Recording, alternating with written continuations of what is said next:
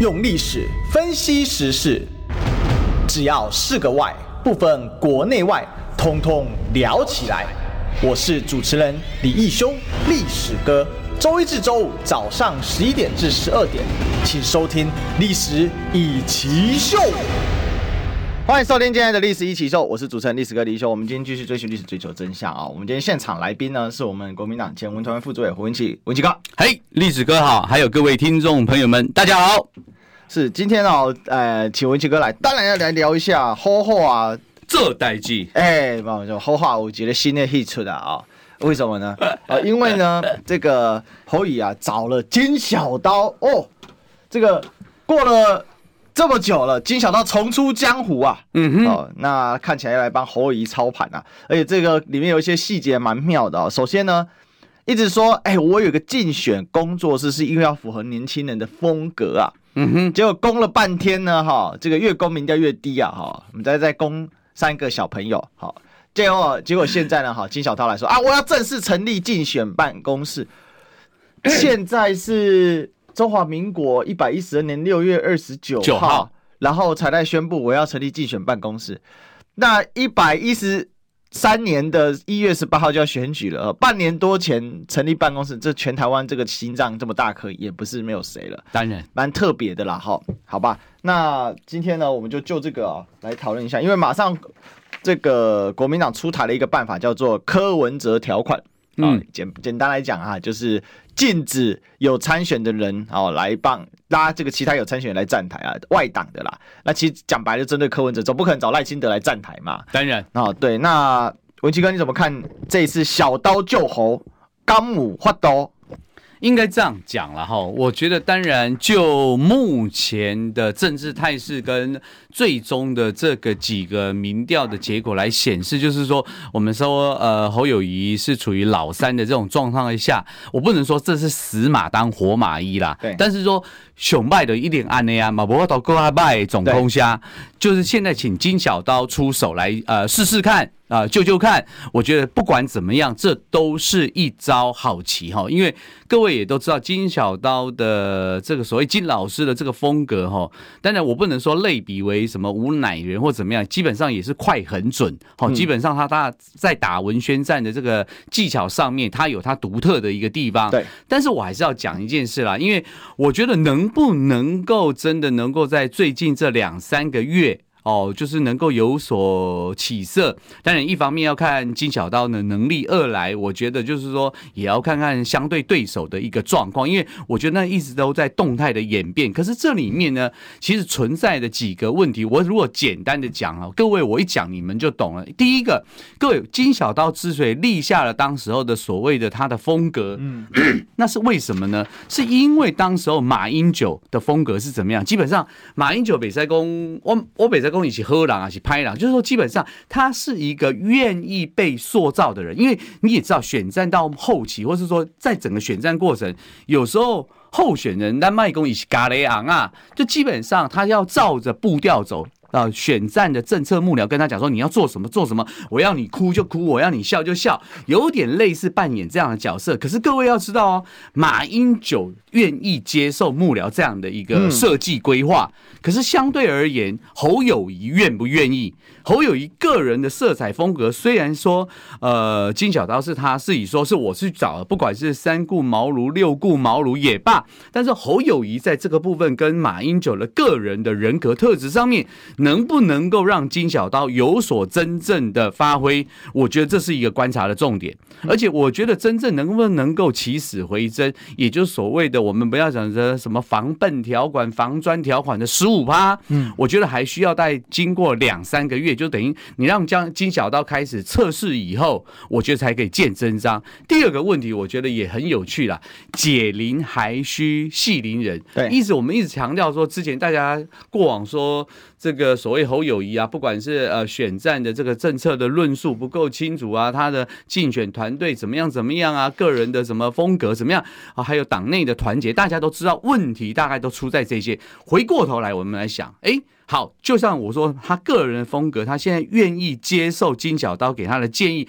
他愿意照着做以后，还是有一个问题啊。那你党内的一个团结的问题，不管是郭，不管是所谓的侯，呃、嗯，不韩这些人，你怎么去解解决？对不起哦，金小刀的任务，也许就我不管说执行长了，也许我觉得他的呃所谓的专长就在文宣，可是你对于党内这些团结的，你要团结的人。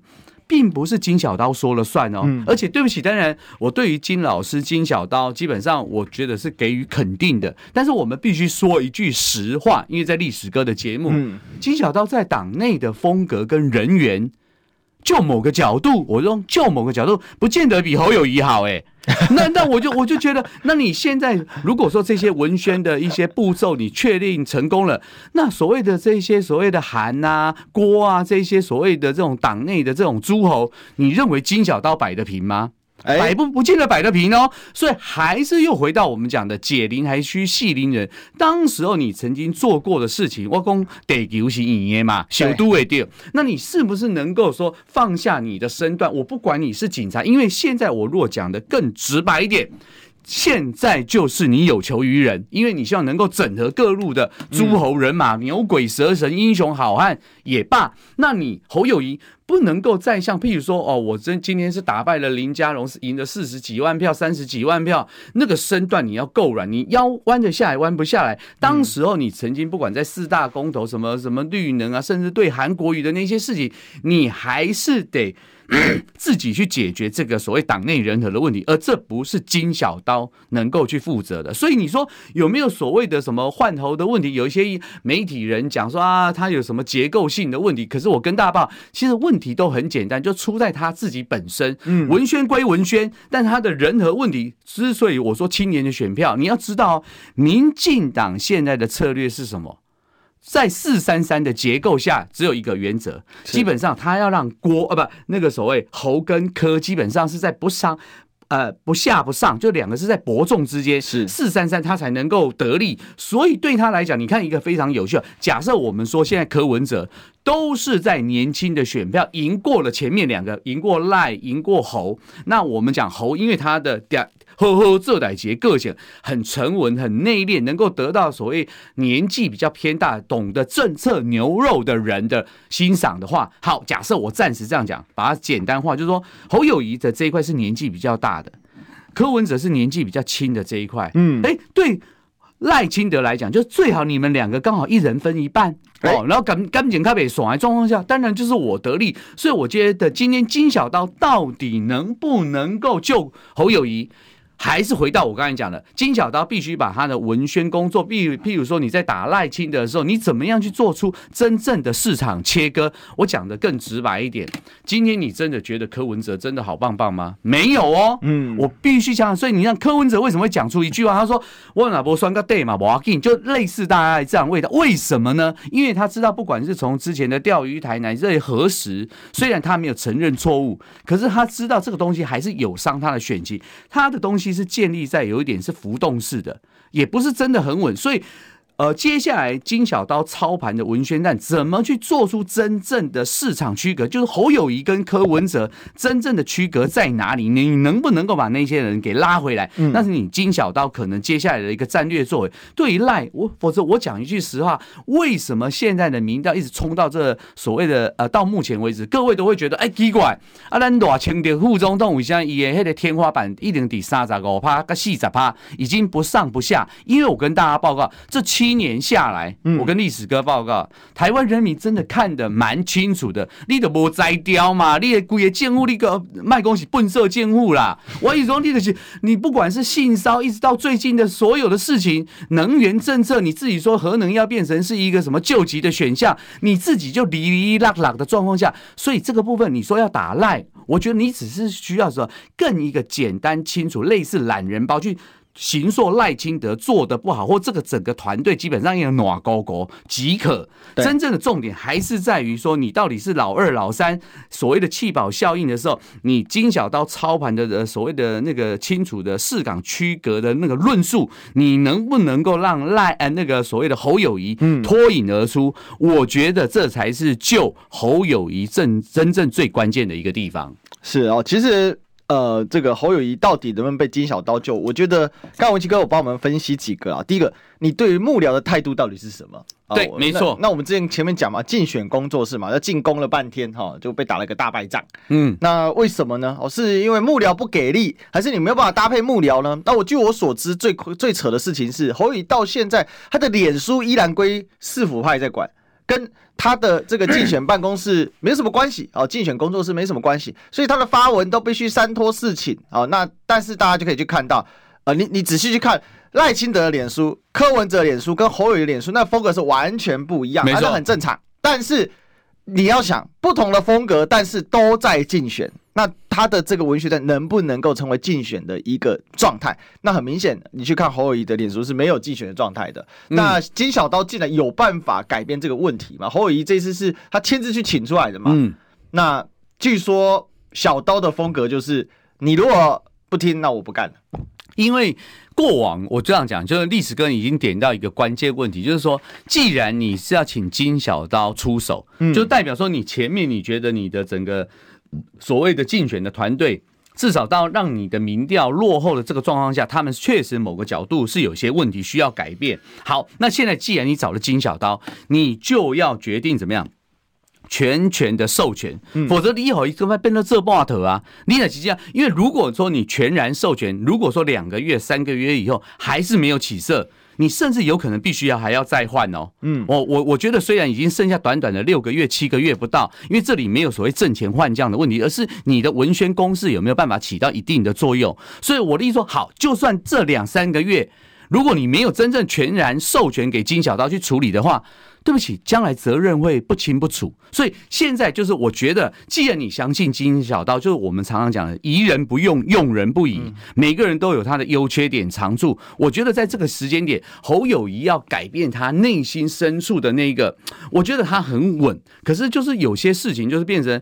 这一方面是他的优点，但另外一方面就是他的缺点。因为你看到赖清德哇，很生动活活泼，还要吃美食，有没有？还跟你讲说那个珍珠奶茶哇，要全糖。他他也，我不认为他不知道说这会得罪所谓的健康医疗的这个方面。可是你看他做的就是尽是这些，我觉得说我们暂说时事流行议题也罢，他们能够去 catch 这个所谓的眼球的这个功力，包含你看哦，很很有趣的一件事情，请问服贸？是谁签的？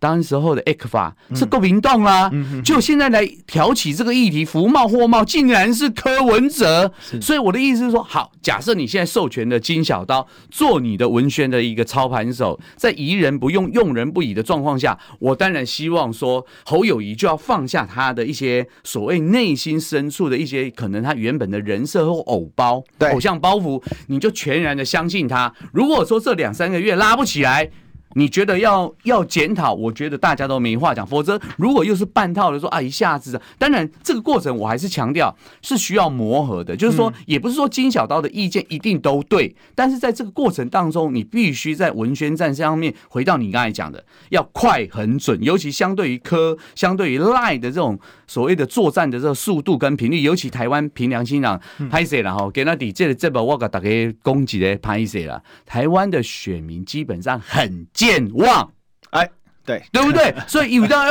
奇怪那安呢，或者一下就忘记了。所以你要抓住台湾人的一个风格，基本上很善良，但是很健忘的状况下，你的文宣的角度能不能够很及时的回应所有的议题？接下来还是就回到我讲的金小刀，我们觉得观察期有两个月到三个月，让他试试看。但是这个过程当中，侯友谊乃至于他的竞选团队要。啊、呃，就要是要全力的授权，让他能够呵呵做代志。所以啊，这个小刀能不能斩老三啊？这个我们要接下来来探查一下哈。那刚才提到说这个整合的一个幕僚的一个角度，因为我想文奇哥过去也做过幕僚嘛，哦，对。那在这个幕僚里面，呃，选举是一整个团队的事情。你就你一个幕僚出身的角度哦，你看现在侯友宜的团队，你觉得它的最大的问题是出在哪里？呃，当然现在小刀下来了嘛，哈。对。那可是以就目前急需改善在哪？你觉得呢？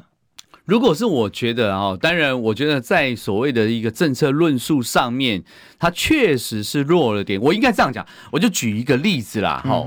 如果啊、呃，对不起，这样讲有点得罪人，但是简单的讲，回到简单的九二共识，各位也知道为什么今天赖清德讲的是说什么民主与专制之战，可是对我们一般老百姓而言，都知道这是和平与战争之之战，嗯、就是说，其实对目前二零二四决定台湾两千三百五十万人民的这种生死关键，其实最重要就是重中之重，也就是我们之前应该是前副讲的吧，嗯，两岸政策是所有。的外交政策面的上位政策，就是你没办法，你旁边有一个中华人民共和国，那你的两岸政策，我说简单说，在马英九。前往大陆之前，大家都觉得说啊，九二共识，不管是被习近平的所谓的那时候的一个说法，然后被民进党转化成说，呃，这个九二共识就等于呃什么，就是等于是投降啊，会怎么样怎么样，已经被丑化、妖魔化的状况下，你能不能够讲出一个清楚的核战的一个清楚的论述？换言之，好，原本你也许觉得说，可能台湾人民已经被被洗脑了，你觉得讲九二共识确实有风险。我可以理解哦，哈，假设，哈，虽然我觉得他应该说清楚、讲明白，因为那已经列入国民党的政纲里面了。好，假设你那时候投鼠忌器，你觉得还有可能会有点受伤的状况。下你没有选择了模糊以对，我暂时勉强可以理解的状况下，可是在，在就在马英九前总统到大陆非常明确的讲出了所谓，不管在各个地方讲出了所谓的中华民国，你记不记得那时候哇，民进党那时候好酸溜溜，你差点要去送机场，你记不记得到机场你要去接他们回来，说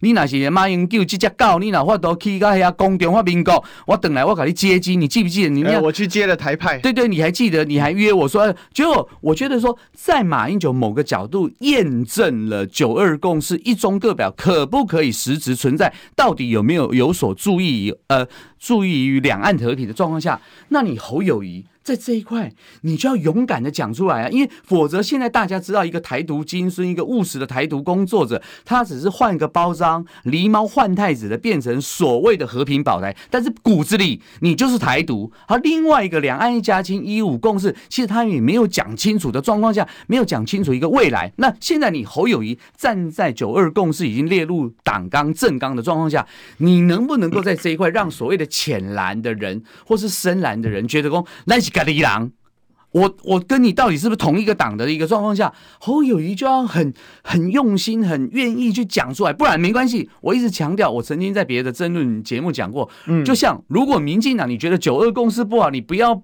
执行，我觉得没关系嘛。那请你拿出一个可以执行、可操作性更好的东西。如果你能够解决两岸问题，我觉得也没有一定要九二共识啊。问题是到目前为止实。呃，是吧？实际检验真理，目前似乎就只有在九二共识的这个前提下面，真的从所谓的台东的这个释迦凤梨的东西，才能实质存在的东西。我是建议他真的要非常的勇敢，因为现在金小刀可能某个部分，如果能够说服这个侯侯市长能够照他的呃所谓的戏去演的话，就是演什么像什么的话，我觉得这个部分有救，就是可以有转化的可能。可是真正对于核战、和平与战争的这个选举的这个关键点，你能不能够拿出跟赖跟柯真正你很有魄力啊？你讲。林北武够小，我就是要这样做，而且我做得到，说到做到。大家对你，哎，这个人有领袖的魅力，有领袖的格局，我愿意跟随你，这才是侯友谊真正要解决的问题。好，这个就是要让人家觉得说，侯友谊到底你主张是什么？对，没错，哦，这个小刀能够帮你的是帮你 design。啊，回应，然后做很多事情，他可以帮你设计你接下来选策啊，呃，帮你处理很多问题。对，可是在于说实质的内核，就是你到底是一个什么样候选人？对，你就是你到底市场区隔，你跟赖，你跟柯，你有什么不一样？甚至就某个角度哦，你跟郭。你有什么不一样？当然讲到这里，好，有点稍微不是岔开话题。嗯，这个我要跟历史哥报告一下。我觉得历史还是要历史哥还我一个公道了。记不记得我前阵子我说我们我在这个谢立功当私人顾问，那时候我说要一加一大于二三角形，对，你要非绿阵营的基尔才能够赢过所谓的这个绿营的这个。就我那时候哇，被被黑，然后还被考纪会约谈。现在你看，大家都在讲蓝白整合的状况下，我觉得不就历史就还给我一个公道。我们看的是一个趋势，一个走向。所以这些人就会回到侯友谊，你如何把所有非律阵营的人，你能够透过你的身段或你的方式，因为。就某个角度又回到我讲，就是说朱立伦是一个开门砖，但是接下来你能不能够去说服郭台铭？你能不能够说服所谓韩国瑜？因为现在你看到他回应之前，韩国瑜是说啊，韩市长你辛苦了，因为北农的东西，哎，我终于觉觉得侯友宜有跟上了。但是我认为这一篇，即便他发了以后，他的动作、言行举止要实际的拿出诚意，你要让郭跟韩最后能够。不管是在压力下，或者是不管怎样，或是心心悦诚服的状况下，如果你能，你不能够把党内的整合做成一个一个让大家看得到的部分，我坦白讲，你就是被绿营各个击破，嗯，所以还是很危险的啦。是哦，其实呃，未来到底怎么选？当然，我觉得那是第二个层次啊，因为刚才前面的问题是。你侯友谊到底能做到什么程度？对，没错。那你的这个团队整合，还有就是刚才讲到了嘛，最主要就是郭跟韩的整合问题嘛。对，那你能做到什么程度？那你要能试出怎样的善意？目前看起来很少啦。对，很少啦。哈。就是其实侯最大的罩门就是你自己本身也不够强嘛。那强的你又不屑他，你让人家感觉这不就这个样子吗？好，比如说最近韩这个发文批判北农的事件，没错。哦，那这个北农大家都知道，那是韩国倾注心血。哦，他的这个等于说他过去前程很多年，然后他在北农重新找到自己一片天嘛，那也是他重返政坛的那个基础。没错，所以北农的意义之于韩国瑜，那我想所有人都知道。没错，不然他有一个绰号叫韩总怎么来的？对，没错，没错。那最近看得出来嘛，这个因为吴方明可能会去接这个哦，就是这个就是说北农的这个总经理了嘛。嗯哼嗯。那这个吴芳铭就韩系的色彩就在，那那这些东西其实都是侯宇可以去操作的。那还有另外一个啊，那你新北农没有农产公司吗？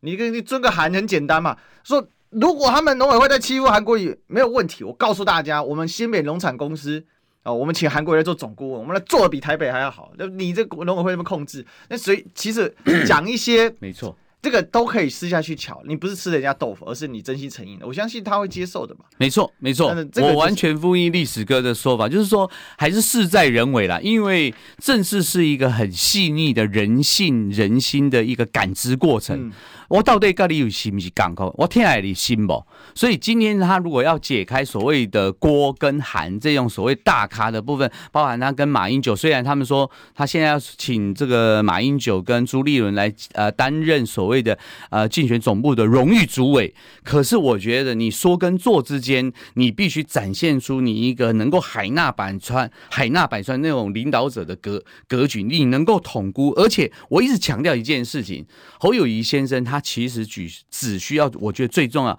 做他自己原本以外。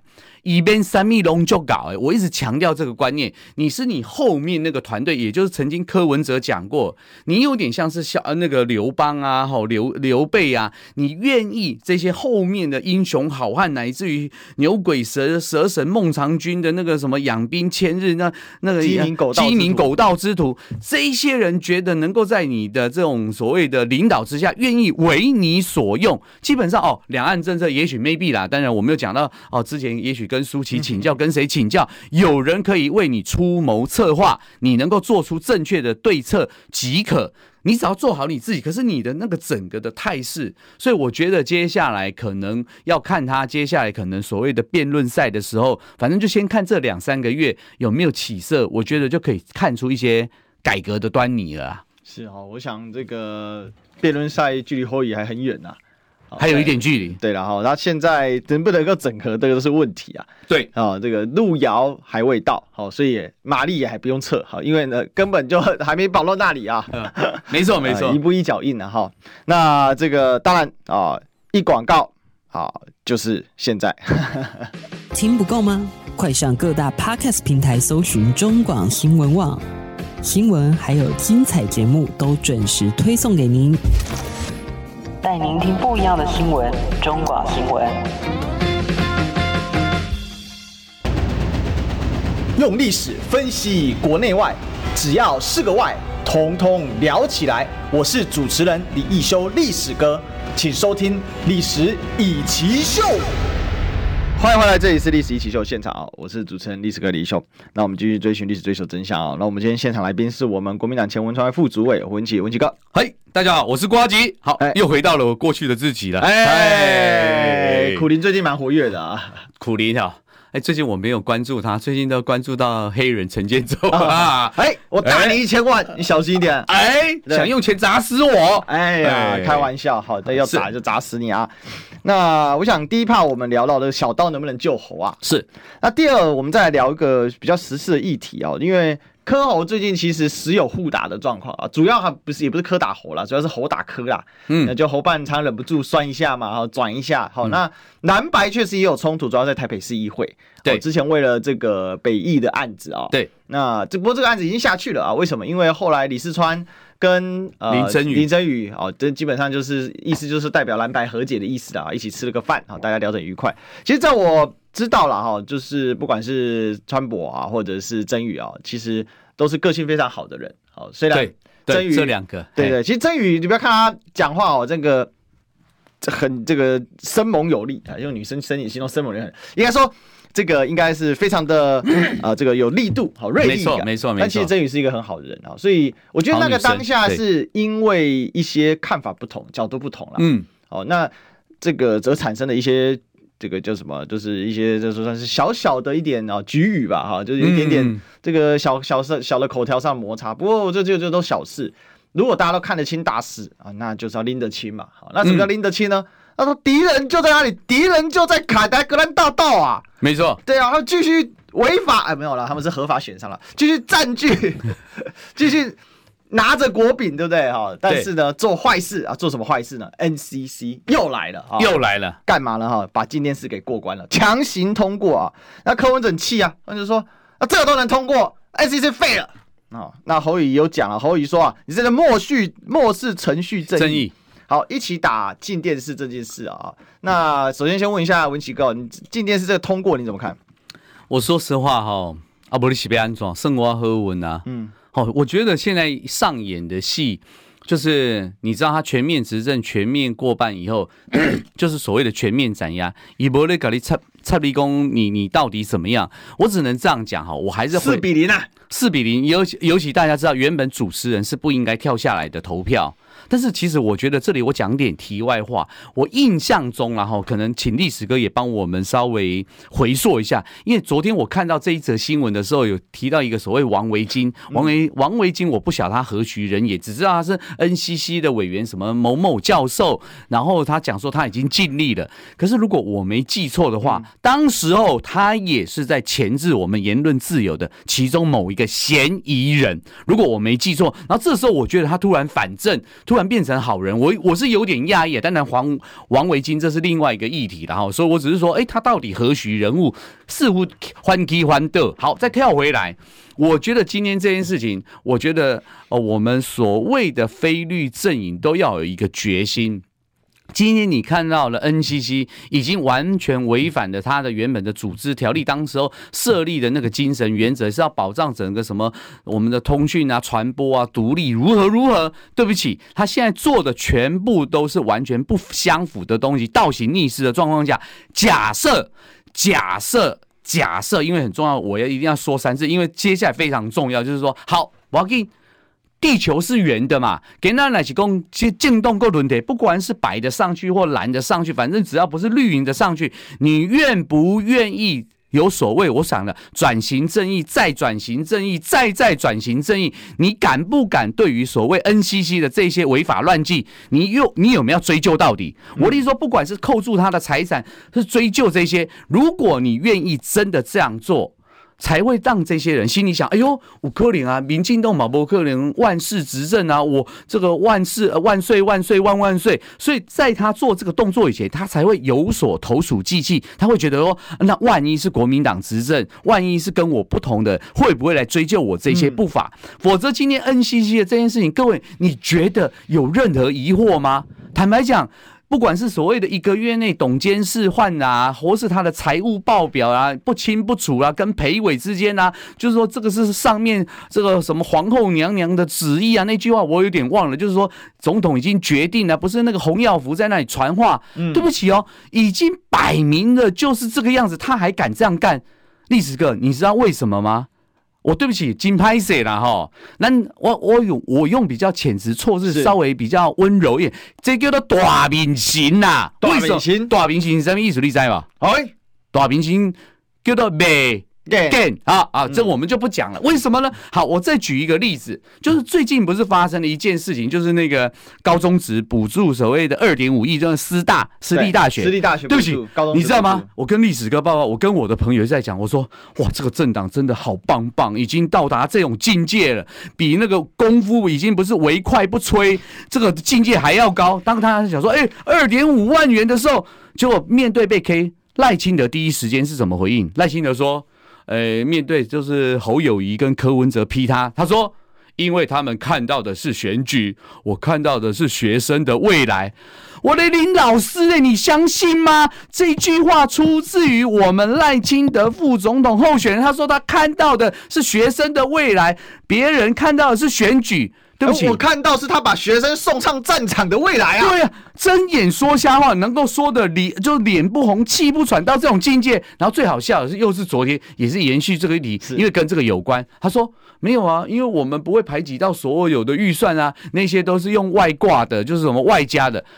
台湾的总预算的饼就这么大。各位，物质不灭定律就这么大，你切掉这一块，你说不会用到教育上，那请问你告诉我，你赖清德，你告诉我，你切掉外挂的那一块是影响到哪一群人？你敢讲吗？如果是影响到长照，那些人一定会翻脸嘛。可是他现在不讲，所以我就说，那就举债嘛。对，当 NCC 已经可以讲到这样，是因为他上面的老板都是这个样子啊。赖清德示范给我看，蔡英文示范给我看，柯建明示范给我看，我 NCC 不过一个小小的主委陈耀。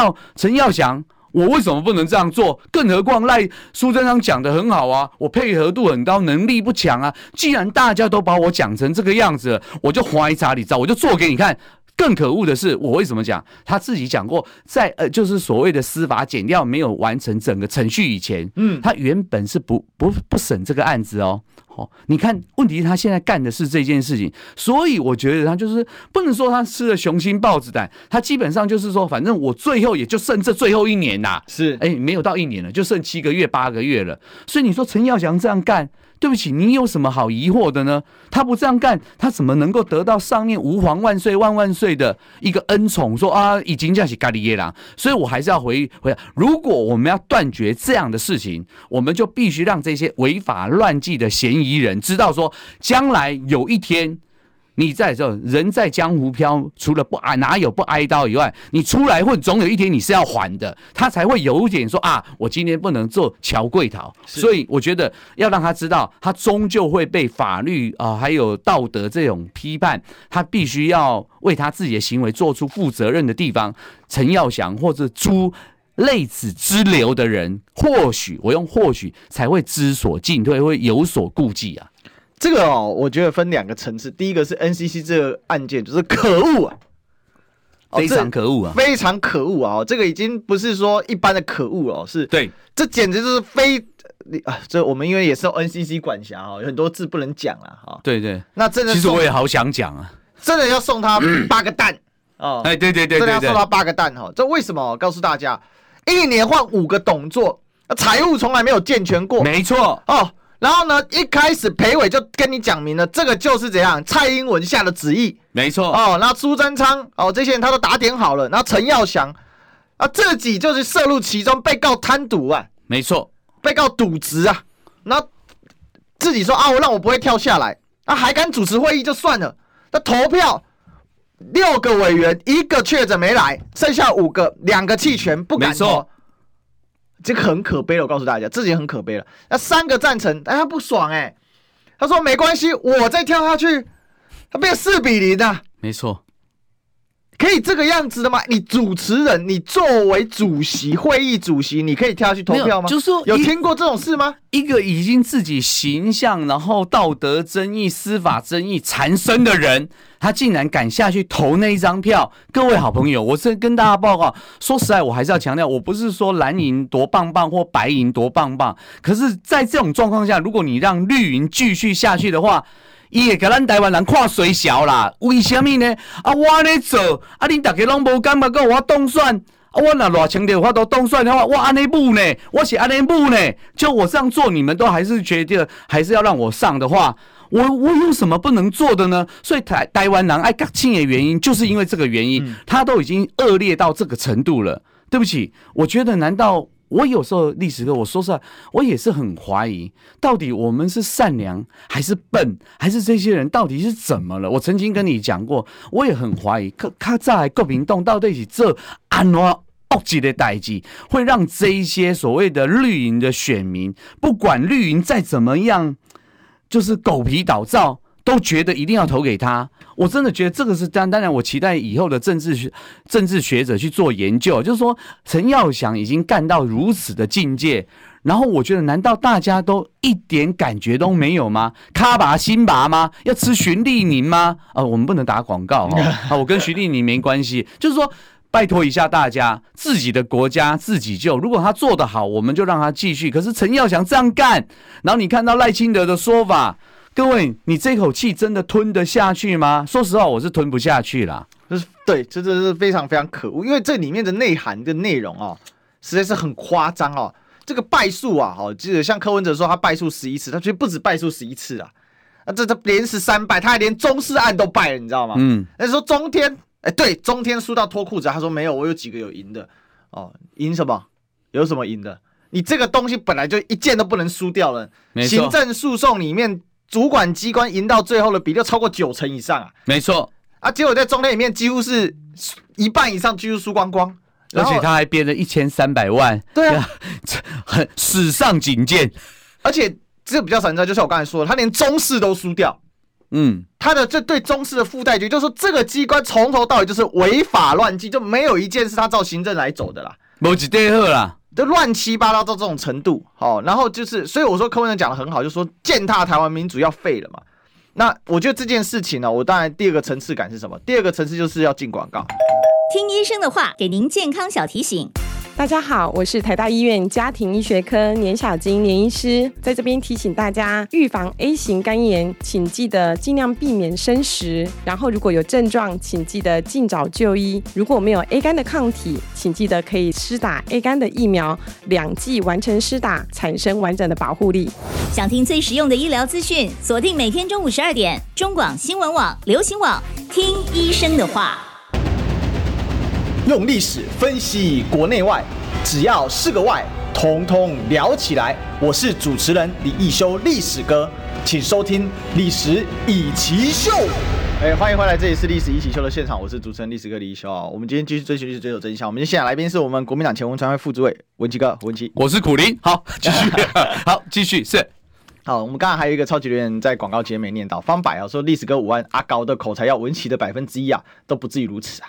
哎。谢谢了，不敢不敢了，我们继续努力了，我们就是要勇敢讲真话。好，我这样讲好了哈，我我跟这位听众朋友们分享，根据我在文传会代理主委，还有我副主委的这个，你知道，面对民进党的这种恶烂的攻势，只有一个原则，就周星驰讲的。贪官奸，你要比贪官更奸；贪官坏，你要比他更坏。但是你知道最重要一点，你自己的初心不变，否则面对这种五浊恶世，他们的手法是这样的话，如果你变成宋襄公的话，你就给你温戏。所以就是我们要勇敢的讲真话，像历史哥这样讲，或许我们还有一点机会拨乱反正。宋襄公是一个很好的例子啊。哦，那我曾经。有一次，这个韩市跟韩市长，你突然变温柔了，突然间为什么？那我突然想到一件事啊，就是那时候韩市长在选举嘛，那我们就私下有有一些有时候会单就是跟他聊嘛，然后那时候我就跟他建议说，那时候他还在高雄市府啊，我就说市长千万不要变宋襄公哦，嗯，要我们应该击掌一下。对对对，我跟他说要。你就要要么你就这样，要么就做楚庄王就狠一点，要么你就要做什么，至少做个什么，至少做个齐桓公嘛。嗯嗯，那你先胜后帅也没关系哦，那你就要有魄力啦。没错，那当然这是都是这个都是已经已成历史之往事啊。那回到今天，那你就摆明一句嘛，就因为为什么我说柯侯齐打今天是，这是好事。嗯，就说蓝白合在一起打今天，但是你那个能量真的差太多了。没错，那就会导致说人家会觉得说，哎，那你到底在批什么？我是觉得。在每一个，当然可能时间有差异，但是确实在每一个重大的这个公共事务上面，为什么就像刚才维基哥讲的，柯文哲不见得都得分哦？对，好，不见得都得分哦。那当然，他的粉丝会觉得柯文哲都讲的很好，这很正常，这是粉丝滤镜啊。可是至少在每一个议题上面，即便他今天可能。他的这个讲的不是很完整，但是他的即时修正、调整的能力是非常强大的。没错，比如说 NHK 那个访问的时候，我们之前在我们广播节目上也聊过。只是后续就是看着看，哎，这个报道看出来之后，我后续的补充，虽然法我们说法重出共嘛，但是也很重视饭后态度嘛。嗯、哦，那当然他那个也不是说犯罪啦，我是说就很重视那个后事后态度嘛。没错，那他事后的这个补充跟论述，他又调整过来了，所以就会导致说，哎，那大家确实第一句。出来说，哎，大家觉得说，哎，柯文哲你好像讲的不是很完整，嗯，哦，你这个好像你这个会让有一些有不少人有一些疑虑嘛，因为后来美丽达做了一个调查，说，哎，这个在意这个钓鱼台主权的台湾人占到七成以上，嗯，哦，认为钓鱼台是我们的，嗯、对，哦。那当然，从历史的角度，哎，大家可以到我频道去看。从历史的角度来说，呃，钓鱼台是台湾神圣不可分割一部分。当然，好，台湾听清楚，台湾哈，因为它是从地理的角度，好，从很多角度。大陆棚。哎，对对对，好。那不过话说回来了啊，那现在我们来谈一下柯文哲啊。对，回过头来，这个因为这个议题上的攻防，讲白了，到目前为止侯的力道是真的就是不及柯，这细致度好，切入的角度，没错，还有还有那个强度，好，都还是有差异的哈。那当然。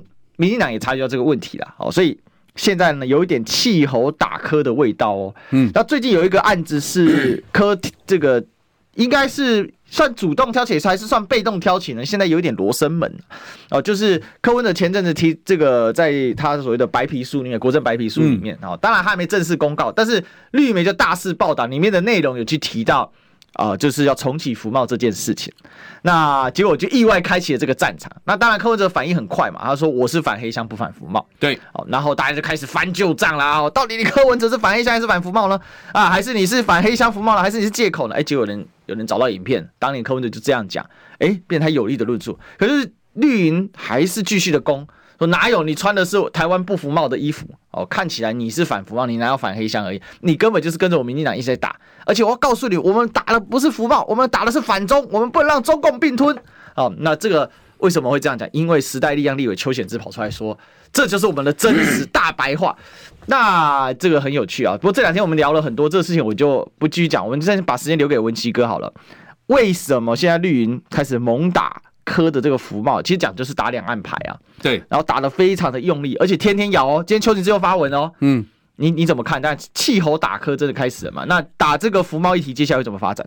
我觉得应该这样讲啦。当然，这个每个政治事件的连结度在发生的时候，我觉得是一个很有趣。我有时候也不觉得说就是他们这么的聪明啊。尤其你说现在尤其侯友谊找到了所谓的金小刀要出来了以后，齁，到底能不能够起来？我觉得是一个未知数，所以刚才我们一开始节目一开始我说，对于绿营最好最好的一个状态下，当然就是呃所谓的侯友谊跟柯文哲是处于伯仲之间，然后让他们互咬的一个状况下，赖清德才会最容易得利。好，如果你用这个角度去切，他现在打柯文哲的话，跟金小刀现在可能入主团队，我觉得这某个程度我们可以再继续观察下去。但是我要强调就是说，今天柯文哲在做这件事情的时候，我为什么说他？其实某某个角度，他抢到至少他抢到了一个话语的一个主导权。否则，其实对我来讲啦，如果我是柯文哲的幕僚，我跟历史哥报这个问题好简单，你知道吗？我现在我觉我觉得哈，我们这种从事政治幕僚事业的，我知道为什么绿营的政论节目很讨厌找我了，因为我我你知道我记忆力不错，而且我每天都在看他们的资料，这一句话啊。那时候你说，如果说真的柯文哲穿那个啊金牌鞋啊，啊你蔡英文总统不是跟咱讲时空环境不同嘛，不是你自己刚跟我讲吗？八年前的时候，台湾的服务业跟中国大陆的那个服务业的状状况一样吗？跟现在一样吗？一句话我就打死你了。我用你们蔡英文总统啊，时空环境不同嘛，你们有点脑袋嘛。所以我的我的意思说，所以他今天打柯文哲，对我来讲一个判断点，他现在因为觉得万一，嗯。万一不幸真的侯友谊老三当定了，好，在两个人的世界里面，犀利人妻讲的不被爱的那个人才是小三的状况下，如果侯友谊万一真的拉不上来。那是不是就是气候保科？那我怎么样打科呢？我就是当然回到，因为科自己说他自己是墨绿，所以他非常的清楚绿营的手法。所以你有没有发现，当所谓这个这个绿营一讲出来，洪申翰一讲出来，然后哎，回去问你家的狗主人呐、啊，柯文哲话你讲，伊黑嘛心更大条的啦，伊无你搞你信到啦，你咬我一口，我就咬你两口。所以绿营发现，如果是打这种泥巴仗。他其实从柯文哲身上他讨不到便宜，他也是墨绿出身，而且他知道你民进党的手法。我唯一能够毁掉你柯文哲的诚信，我唯一能够毁掉你柯文哲的人设的，嗯，当然就在中国大陆这一块嘛。啊，我就现在跟你讲嘛，你当时候明明也是反服贸，呃，这个怎么样怎么样嘛？你当时候做就做过去，甚至你都只来吃便当。他现在是想办法要去说，万一。马拿一个保险牌妖魔化柯文哲，在这一块基本上又是要卖台，因为你有没有发现绿营现在的说法是说，哇，中国大陆的年轻人的失业率高十高达百分之二十点八，帮帮忙，各位。全世界都在所谓的一个所谓经济呃走缓的状况下，我常常跟大家报，你如果没有好好的念书，你就很容易被绿营的文宣攻势给洗脑。我的意思说，当整个局局势经济局势，你要看全世界，那为什么 WEF 就最近的这些数据，为什么所谓的德国总理肖呃那个那个肖兹会把汉堡的那个所谓港口权呃让让渡，就是卖就是租给什么中国大陆，不管马克。特红？难道这些人马斯克去是因为中国大陆他们这些生意人的那个嗅觉更敏锐？中国大陆确实有放缓，可是没有那么不好。更何况美国也更烂的一个状况下，为什么你不能够在这个状况下把美日韩世界各国所有的经济数据一摊开，不管是采购人经济指数全部都摊开，答案不就出来了吗？所以是绿营的手法是，他不跟你谈他不利的部分，他就去挑。你看二十点八，哎，阿购的数据你还信哦？哦，对对对对，他最喜欢的用的手法，你中反渗透法喽？我用反渗透法，对对对，国安无法，我好害怕，所以我就跟大家报。所以你知道绿营的手法就是如此，所以他现在在打柯文哲，我觉得某个角度，一方面他打所谓的侯友谊，他不会放掉以外，但是他要打留一个后手，几几就是后手一步，万一真的苗头不对的话，真的打不起来，侯友谊真的就往下往，更何况还有。郭台铭的一个变数，因为我们现在听到的部分是侯呃郭台铭似乎真的信心还是还是小鹿乱撞嘛，很快就要开始了。对，小鹿乱撞嘛。好，假设真的。郭台铭的问题没解决，侯友谊的状况没解决，对不起哦，这两个人就没机会了。那万一真的这时候便宜了柯文哲的时候，他等到那时候再出手打柯文哲来不及耶。嗯、所以现在哦，侯友谊眼看着板桥幼儿园的处理的手法哩哩啦啦以外，没有没有及格以外，现在也许现在试水温，在六个多月以前，他现在先测试柯文哲的反击的力道跟他反应的速度，所以他现在打他。不过我我必须这样。这样讲啦，其实绿营想太多了啦。柯文哲何许人物也？好，我真的跟大家报告，他非常的聪明啊。更何况我说他的手法大家都知道，所以他现在要用抹红的手段去对付柯文哲，我觉得。至少在这个节骨眼啊，除非他去打说以前的五大弊案啊、大巨蛋啊那些公共工程的效力，他如果想要在意识形态这里面抹红柯文哲，我跟大家报告啊，想太多了啦。柯文哲何许人物？我觉得绿营可能最近也是已经到达天花板的，有点病急乱投医，所以我觉得也不是一个聪明的手法。所以基本上我们可以继续看下去啊。是啊，其实我用一句话做一个概括，就是现在绿营的手法是什么？啊，这件嘅选举个加拉民主顶赢，啊是要选择共产顶赢个安尼你你娘娘啦。对，即码即码靠和是安尼啊。对啊，对啊，他这个罗清德讲的嘛。哎、哦，那他其实打科他的做法很明确了，他就是搞这一招了，哦，就直接跟你做对决了啦。那反正他只要稳战三十五到四十就赢了。好，然后我们谢谢文琪哥，谢谢谢谢历史哥，谢谢大家，谢谢再，见，拜拜。